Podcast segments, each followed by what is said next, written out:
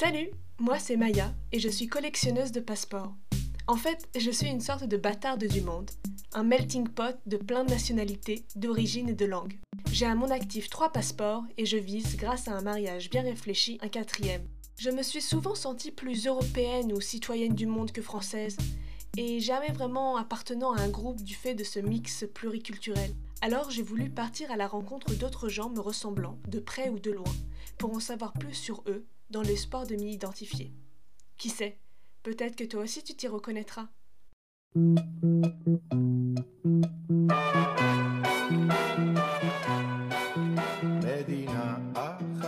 Noah est israélienne, comme moi, à la seule différence qu'elle l'est devenue en s'installant en Israël et que moi, j'ai jamais vécu et pourtant j'ai la nationalité. Aujourd'hui, elle raconte sa difficulté d'avoir été juive en France et comment arriver en terre promise a été un grand changement dans sa vie et pour son identité.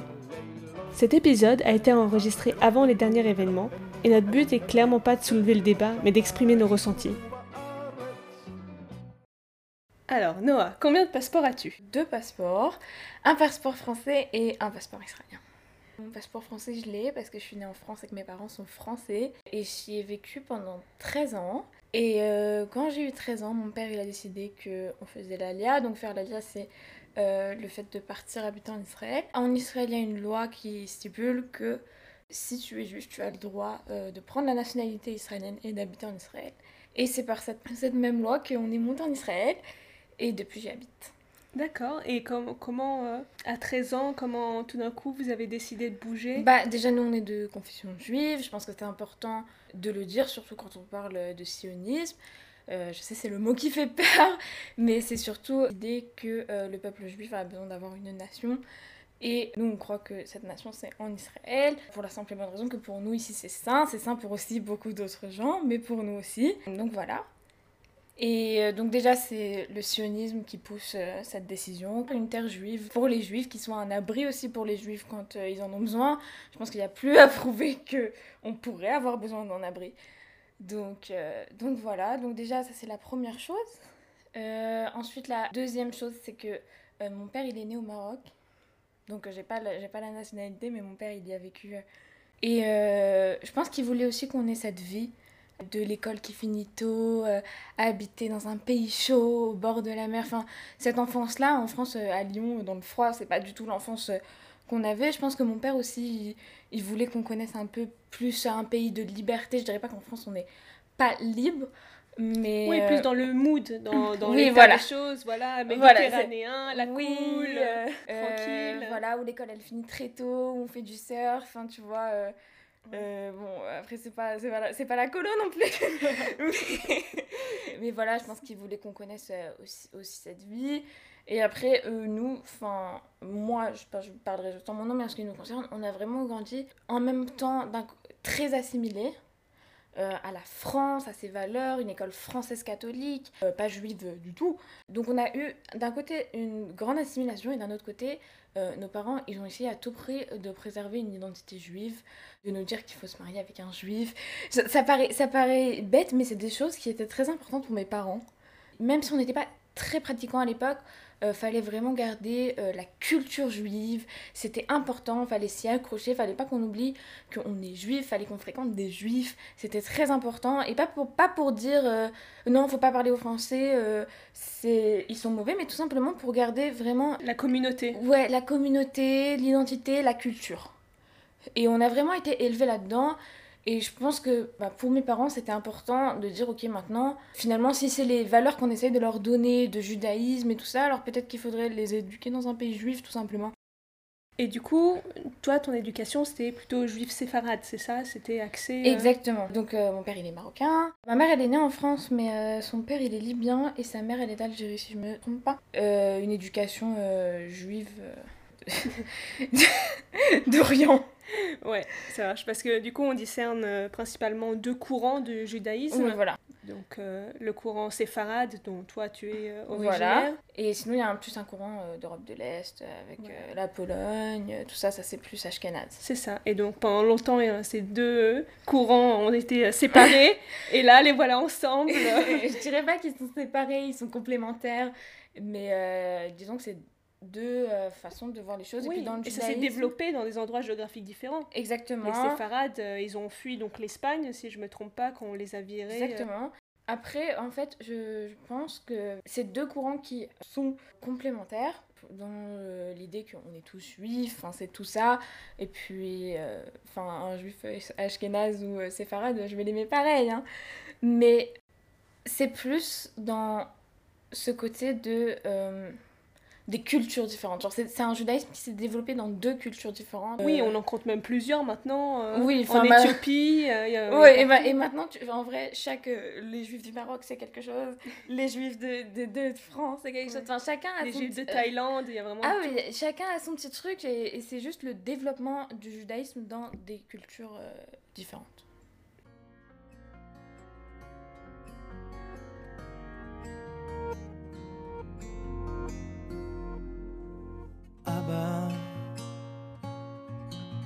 חבר אמר לי לכתוב שיר עליך.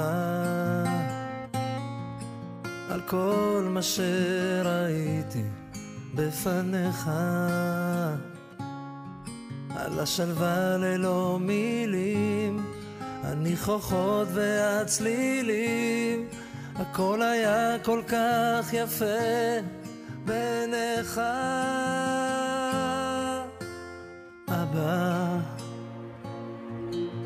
זוכר את השבילים לבית הספר את כל המנגינות מתוך החדר. שהקשבת איך אני שר עם המבט המאושר והחיוך המתחבא בין שפתיך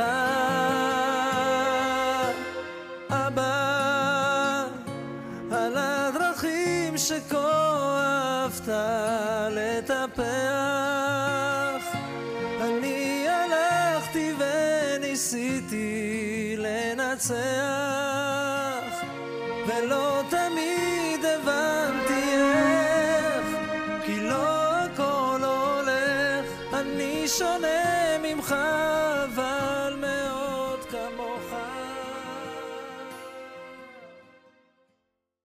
Alors je sais qu'entre les Français et les Israéliens, la définition varie beaucoup, mais est-ce que tu peux expliquer ce que c'est que, selon toi, être juive? Euh, c'est compliqué, tu sais, parce que quand euh, j'étais en France, je me sentais comme juive. Et quand je suis arrivée en Israël, je me sentais comme française. C'est marrant. C'est fou, je me suis Ouais. jamais jamais sentie aussi française qu'en Israël. Ouais, et ouais. pourtant, euh, en France, j'avais ce côté de... D'abord, t'es juive, enfin, moi je le sentais vraiment comme ça, j'avais l'impression que même aux yeux de la société, c'était d'abord ça, tu vois. Et quand je suis arrivée ici, ah, c'était l'inverse. D'un coup, j'étais française, alors que bon... euh, Enfin, je savais que j'étais française, mais j'ai jamais eu cette... Enfin, dans un pays où tout le monde est français, tu n'as pas vraiment besoin, le besoin de te sentir français. Oui, c'est assez marrant parce qu'en France, du coup, toi, ce qui te différenciait des autres, c'était ta religion, et ici, au contraire, c'était ta religion qui te... Oui, c'est qui t'unit, qui- ouais, ouais, donc ouais, c'est- très dur de définir qu'est-ce que c'est que d'être juif. Bon, bah, déjà, c'est une religion, je vais faire, je vais faire la partie facile.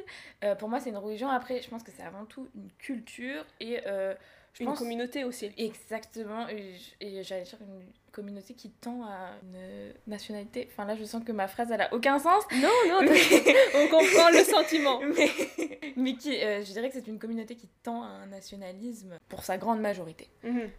Euh, et ça, je pense que c'est important parce que même si tu demandes ici à un juif se considère comme chiloni, alors chiloni c'est le terme hébraïque pour dire qu'il n'est pas pratiquant, c'est un juif qui ne pratique pas. Eh bien, même si tu lui demandes à lui pourquoi il, pourquoi il va habiter en Israël, alors il te dira c'est parce qu'il est juif et qu'ici c'est la terre des juifs et que dans la Torah c'est saint. Enfin, il y a Oui, ce côté ça va au-delà de la religion. ah oui, il y a ce côté que même si on pratique pas, on veut quand même habiter dans, dans nos terres, on sait qu'on est juif, on sait qu'on fait partie de, de, ce peuple. Je dirais qu'en fait, être euh, le peuple le- bah, juif, c'est un peuple en fait. Ouais, je suis d'accord. Moi, si je t'ai posé cette question, c'est parce que j'avais remarqué euh, une grande différence dans la définition en France. En France, donc, c'est avant tout la religion. Et donc, dès le moment où tu dis que tu es juive, ou qu'on te pose la question si tu es juive, ça sous-entend est-ce que tu es religieuse et pratiquante? Euh, à savoir que ça m'a porté euh, beaucoup préjudice parce que quand on me posait la question et je répondais oui, et bah tout de suite on m'enlevait le jambon de l'assiette, alors que j'adore ça. et euh, en Israël, au contraire, c'est plus vraiment la communauté. C'est l'idée Oui. vraiment d'avoir une culture, d'avoir une union. C'est vrai que dans l'identité israélienne, juif, euh, c'est quelque chose euh, de centrale. de central. Et je vais le redire encore, mais hein, le pays du peuple juif pour le peuple juif, qui vit en harmonie avec les autres communautés. Oui, et du coup, ici, bah, même ceux qui sont pas pratiquants, les euh, chiloni, comme tu dis, et bah, euh, même eux, ils, se- ils sont juifs. Et ils se sont- sentent quand même juifs, ils, Oui. se- ils sentent qu'ils font partie de ça pour eux. L'ultra-orthodoxe, et eux, c'est le, même peuple, pour, enfin, c'est la même chose, juste qu'on on pratique la religion différemment. Ouais, d'ailleurs, et du coup, c'est vrai qu'en France, c'est plus difficile à exprimer ce- cette définition-là, parce que du coup, comme on ramène toujours tout à la religion, quand on dit qu'on est juif ou juive, on doit préciser du coup, oui, mais je ne suis pas pratiquante, euh, oui, mais euh, du coup, ça m'empêche pas de faire ci, faire ça, oui, mais euh, bah, je suis athée, enfin, il y a toujours du coup, il faut expliquer, parce que les gens, ils n'ont pas la définition euh, de Oui. communauté, ils comprennent pas que être juif, juive, c'est un tout.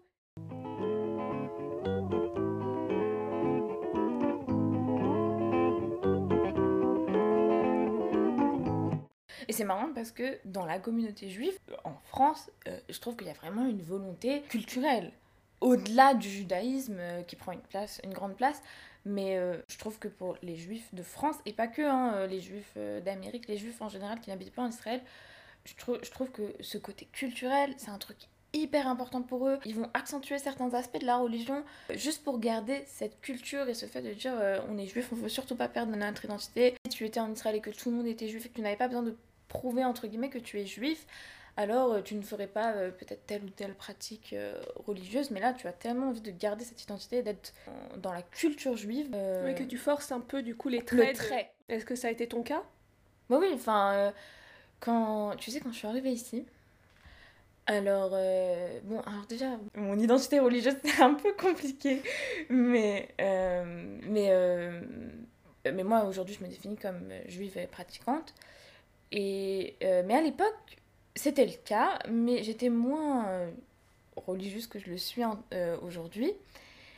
Et, mais il y avait plein de trucs que, que, je ne que je faisais pas parce que pour moi ça me paraissait logique. C'était juif, tu sors pas le vendredi soir, c'est Shabbat. Même si j'avais pas été élevée dans une famille qui était particulièrement religieuse, tu vois. Et quand je suis arrivée ici, alors deux semaines après que je suis arrivée, j'étais invitée à, un- à une sortie un vendredi soir. Et ça m'a beaucoup choquée. Je leur ai dit, mais vous, vous sortez le vendredi soir? En Israël, c'est normal. Euh, et ils étaient, là, euh, bah oui, on n'est pas religieux, on sort le vendredi. Et moi, tu sais, j'étais là, bah non, moi je sors pas parce que je suis juif, je suis juif, tu vois. Et, euh, ils m'ont regardé comme si c'était tous juifs, tu vois. Et du coup, il y a vraiment une remise en question de la religion parce que euh, comme tu n'as plus besoin de prouver que tu es juif, tout le monde est juif, donc maintenant tes choix, tu dois les justifier par d'autres motifs que le simple fait d'être juif eh bien, euh, tu, tu prends vraiment une prise de conscience de religion et je pense que euh, soit tu avances, soit tu recules. Le niveau français est très difficile à maintenir tout, tout simplement parce que ce côté culturel n'existe plus. Il n'y a plus de culture juive, maintenant c'est la culture israélienne et tu n'as pas besoin de cet euh, aspect de religion pour la pratiquer ou pour la vivre en tout cas. Et du coup, euh, du, du coup, voilà, moi en arrivant en Israël, je me suis posé les questions et euh, finalement j'ai avancer dans la pratique.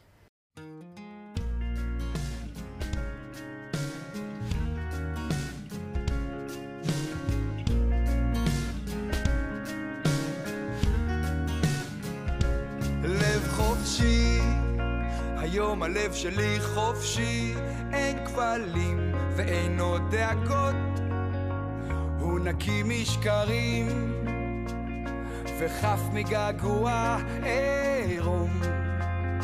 לב חופשי כמו הרוח, ואחרי שנשרף, ואחרי שנגמר כבר, משתחרר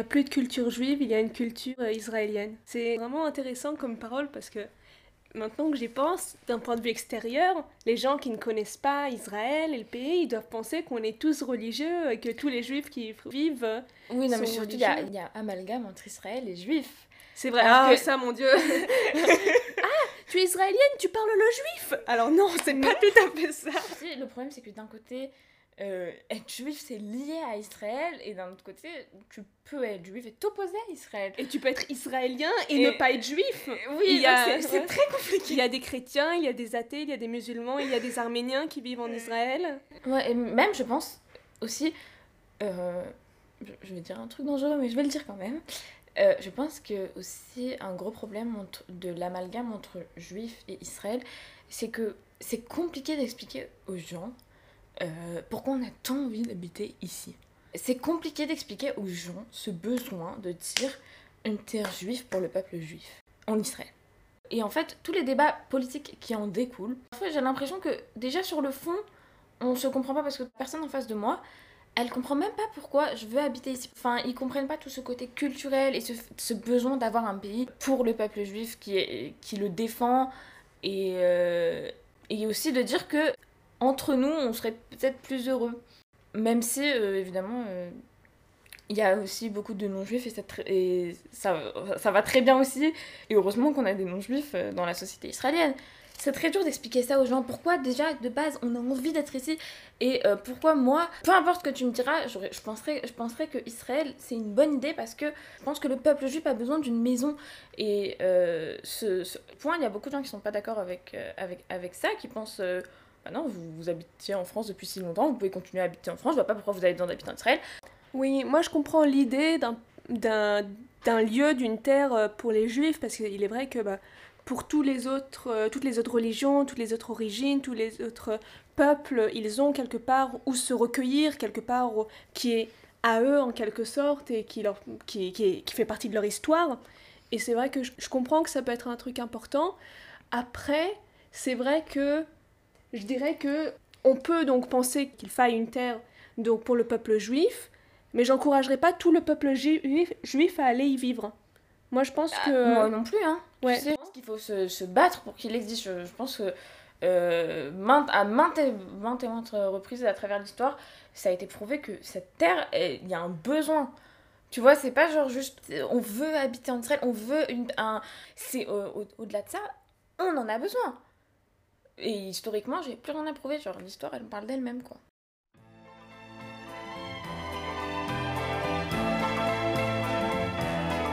vers les docks où le poids et l'ennui me courbent le dos.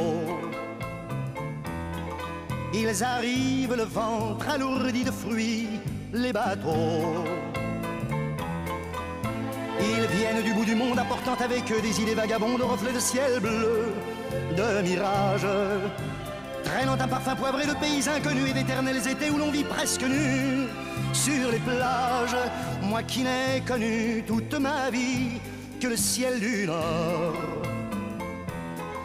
J'aimerais les barbouiller ce gris environ de bord.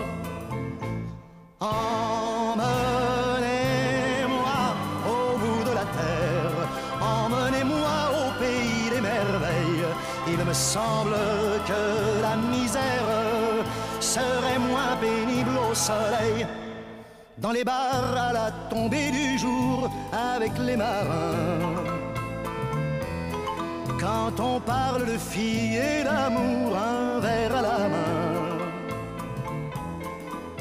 Je perds la notion des choses et soudain ma pensée m'enlève et me dépose un merveilleux été sur la grève. Euh, je me souviens avant qu'on fasse ce podcast, tu m'avais demandé si je me sentais pas ostracisée et montrée du doigt comme juive. Et euh, c'est vrai que du fait que je suis absolument pas pratiquante et que mon entourage n'est pas juif, je t'ai répondu que non, je ne subis pas d'antisémitisme.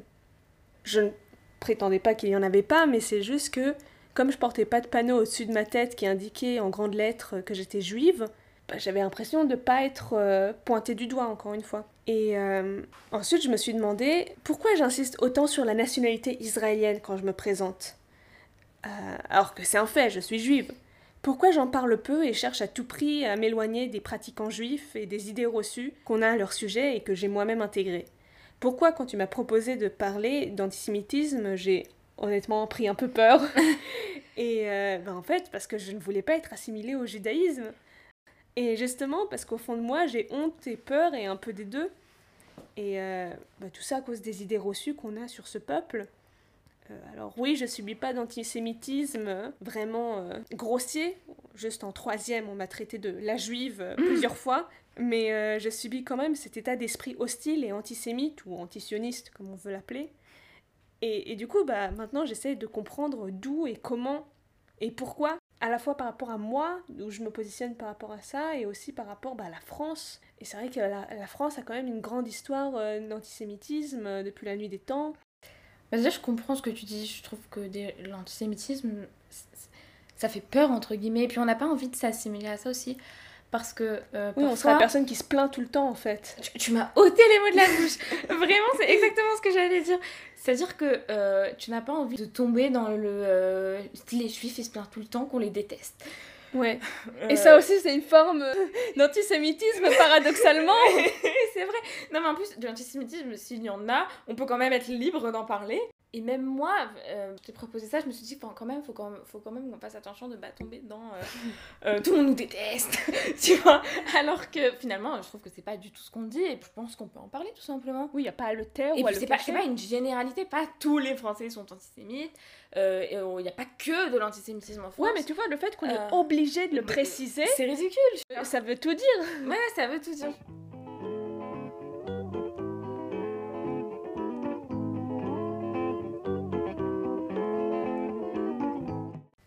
Te considères israélienne Bien sûr. Si tu veux, israélienne, euh, j'ai l'impression que je l'ai choisie. Bon, à l'époque, j'avais 13 ans.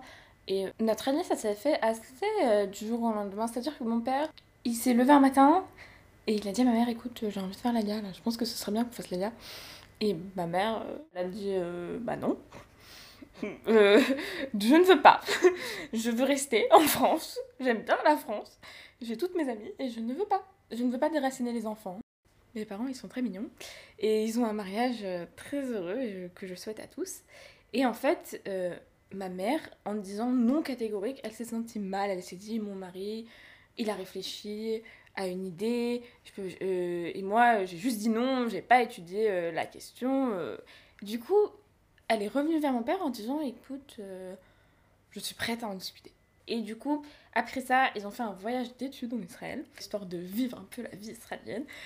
Et euh, mes parents, ils, ont visité des écoles pour nous. Et ma mère, elle a dit qu'en fait, ce qui a achevé de la convaincre, c'est le fait que euh, à l'école, les enfants, ils avaient l'air beaucoup plus heureux que nous.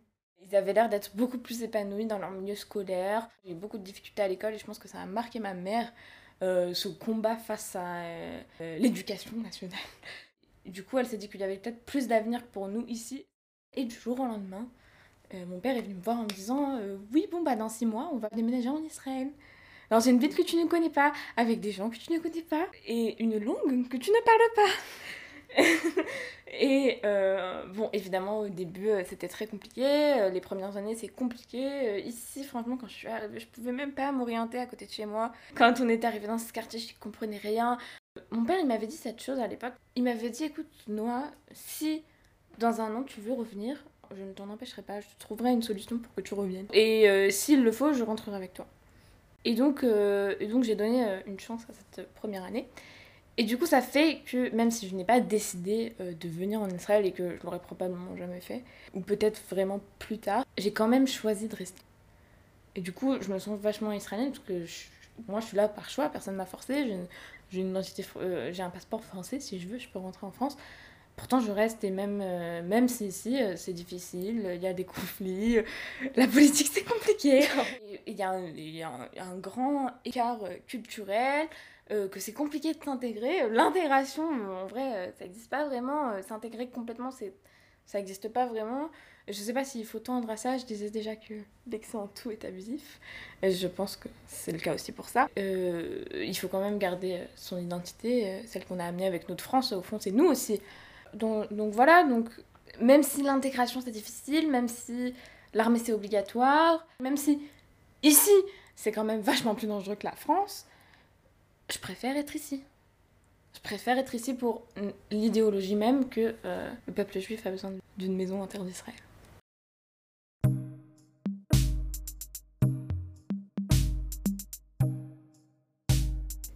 Bon, il y a tellement de choses à dire qu'on pourrait en faire un podcast à dédié à cet univers parallèle qui est Israël. On n'est pas toujours d'accord sur tout, Noah et moi, et peut-être que toi qui écoutes l'es encore moins avec nous, mais voilà. C'était important pour nous de partager nos points de vue et d'exprimer nos ressentis autour d'Israël et les Israéliens. Merci à Noah de t'être proposé pour ce podcast et d'avoir parlé à cœur ouvert. Merci d'avoir écouté. J'espère que ça t'a plu. Tu retrouveras en description la playlist de Noah et quelques ressources sub de notre choix si tu veux approfondir le sujet. N'hésite pas à t'abonner pour entendre d'autres gens parler de leur collection. Tu peux suivre la suite de mes aventures sur Instagram, at maya-jixi. À bientôt